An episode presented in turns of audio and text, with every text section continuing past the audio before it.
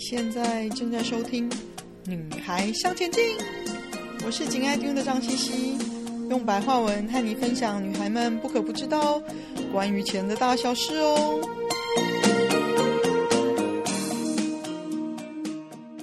欢迎收听第一百二十九集，想赶上 AI 投资吗？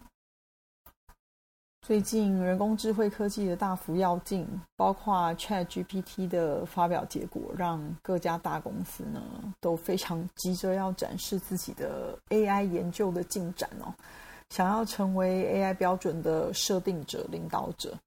那 AI 其实已经以不同的面貌渗入我们生活中的每一个方每一个方面哦。这么大的趋势，当然也会带来一波不小的投资机会喽。我们能如何参与呢？又要注意些什么呢？之前哦，有讲过关于几个不同的大趋势投资，都有跟大家提到一个观念，就是呢，投资一个大的新趋势，不一定要投资在机会的最初始的阶段哦，因为等待的时间可能要非常久，失败的几率又非常的高。但是呢，现在 AI 的应用已经进入各个产业哦。以不同阶段持续的在进展，已经是可以看到商业上的应用，而且带来效率跟方便的新进步哦。那从概念上来讲呢，AI 人工智慧科技就是我们所谓的 artificial intelligence。嗯，在于我们现在所处的二零二零年代哦，你很难忽视人工智慧的力量，因为它现在已经成为日常生活的一部分了。那 AI 呢，其实是指在嗯执行一些典型的任务，就是涉及人类通常会呃常常执行的某种程度上的问题解决跟决策的制定哦。现在呢，这些任务的范围包括从手机上的 Siri 啊、Alexa 啊，你家里的 Google Home 啊，呃，银行信用卡的客服专线啊。呃，Line 上的自动客服啊，到做出是不是有关于可以理赔你的保险的决定啊，甚至自动驾驶的车辆等等哦。AI 技术的许多新用途仍然持续的在被发现中哦。嗯，事实上，前两周最有关于 AI 最新相关的新闻哦，大概是比如说 Meta，它呃就是之前的脸书为。为他自己大规模的多语言语音的项目推出了适用于啊一千一百多种语言的语音转文本、文本转语音的这个 AI 模型哦。那另外呢，就是网络上有出现对 AI 生成的美国五角大楼着火的图片哦。那这个出现造成市场的担忧，所以导致两周前股市暴跌了几分钟哦。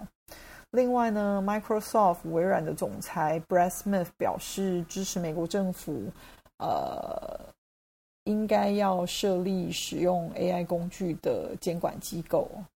还有呢，就是 TikTok 正在测试名为叫做 Taco 的 AI 聊天机器人，啊、嗯，并且呢。用这个 AI 的方式在应用程序上使用啊、搜索跟发现的新方法哦。还有就是 OpenAI 的首席执行长 Sam Altman 表示呢，如果发现欧盟即将公布的人工智能法规监管如果过度的话，啊，他们公司可能会考虑离开欧洲哦。不过呢，真正的大新闻来自于 NVIDIA。这家半导体公司公布了二零二四财报年第一季度的收益，嗯，令市场对 AI 的前景信心大振哦。因为 NVIDIA 公布了令人惊喜的要进式的收益哦，主要是因为它在 AI 领域的成功。那 NVIDIA 是制造 GPU，就是 Graphic Processing Unit，嗯，它是一个高端的图形处理器的半导体公司。主要用于游戏、gaming 跟啊、个人电脑等产品哦。那创办人黄仁勋呢，刚好前两天在二零二三的 Computex 演讲，那他就很老实说的，他认为 CPU 哦，就是我们电脑里的这个中央处理单元，其实是一个奇迹哦。但是现在呢，CPU 的时代已经结束了。嗯，现在的时代需要一个加快的运算模式，它指的就是 GPU。而 NVIDIA 就是辉达呢，花了近三十年哦，完成了这个加速运算。他也在现场展示了嗯六年前的一张电脑绘图。那当时呢，电脑需要几个小时的时间才能画出这个复杂的场景哦。那经过多年的研究，如今画同样的场景呢，只需要数秒钟的时间哦。所以它就是展示给你看，相较于 CPU、GPU 的工作负载可以更有效的处理多个运算密集型的应用程式，比如说机器学习跟 AI 人工智慧。嗯，高端晶片的制造商的科技呢，对人工智能的演进是非常重要的，因为 AI 需要非常大量的电脑高速运算哦。相信大家经历了这几年半导体业的融景，还有嗯各国竞相保存自己的晶片发展优势的状况，也可以知道晶片技术是让各国保持科技领先的关键了吧。所以呢，各个产业对 NVIDIA 的 GPU 的需求量很大，也就不足为奇喽。而且随着 AI 竞争的继续哦，需求量只会越来越大哦。所以呢，辉达的成功提振了整个科技产业，尤其是在啊、嗯，辉达它已经表现在公司的基本面的营收大增的这个状况哦。也造成其他跟 AI 相关的科技股最近也一起飙升。那从长远来看呢，我预计 NVIDIA 将可以继续主导人工智能的领域哦。这家公司向来是走在技术变革的前端，创造了很多行业的第一。今天它是众所皆知的高性能服务器技术解决方案的全球领导者哦。嗯，另外，Google、Microsoft 跟 NVIDIA 这三家科技巨头呢，其实正在从人工智慧的热潮中受益哦。